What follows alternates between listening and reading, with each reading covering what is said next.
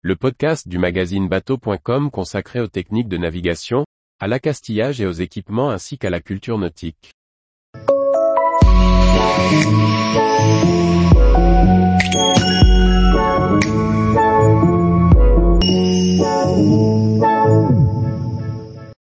Venige à la pagaie pour la Vogalonga, à faire au moins une fois dans sa vie.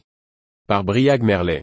Chaque année, la Vogalonga réunit plusieurs milliers d'embarcations à propulsion humaine sur la lagune de Venige.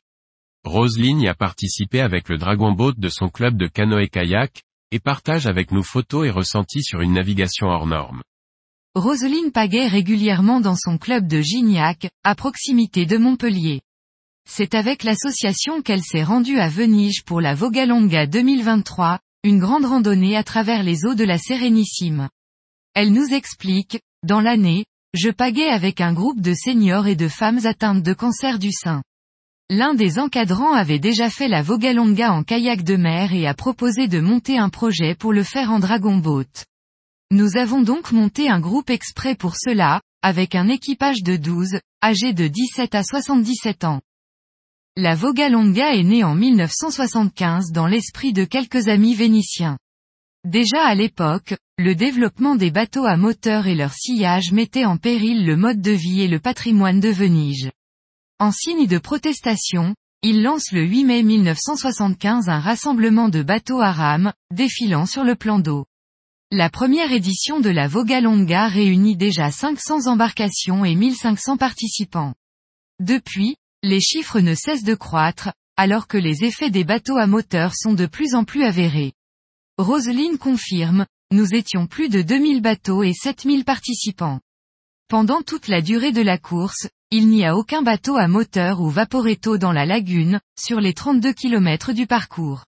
Les voiliers aussi ne sont pas acceptés, il faut avancer à la force humaine. Pour sa participation, Roselyne et son club sont venus avec leur Dragon Boat. Ces bateaux, longs et étroits, originaires de Chine accueillent en général une vingtaine de rameurs et mesurent 12 mètres de long pour 1,2 mètres de large. Support de course depuis des siècles, ils se sont diffusés partout dans le monde depuis la fin du XXe siècle, avec désormais quelques déclinaisons.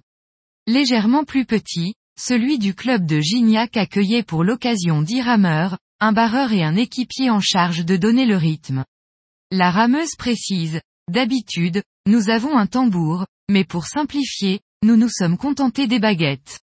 Il y avait d'autres dragon boats avec leurs tambours sur l'eau, ce qui participait de l'ambiance festive, avec aussi des gens costumés et toutes sortes de bateaux.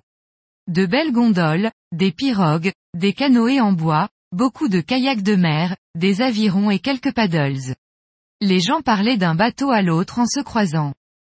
De son expérience, Roselyne retient en conclusion l'aventure humaine et la beauté des lieux, L'équipage ne se connaissait pas si bien et la Vogalonga a permis de créer un groupe.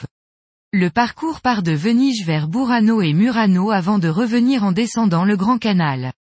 Descendre le Grand Canal, très lentement avec le public et sans les bateaux à moteur, avec le temps d'admirer les façades des palais est une expérience très impressionnante.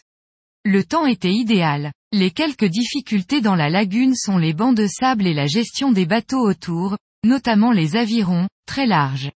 Le plus dur était finalement le retour à notre camping au Lido, alors que les bateaux à moteur étaient de retour et que le Dragon Boat n'est pas fait pour les vagues. En tout cas, la Vogalonga est quelque chose à faire au moins une fois dans sa vie. Tous les jours, retrouvez l'actualité nautique sur le site bateau.com. Et n'oubliez pas de laisser 5 étoiles sur votre logiciel de podcast.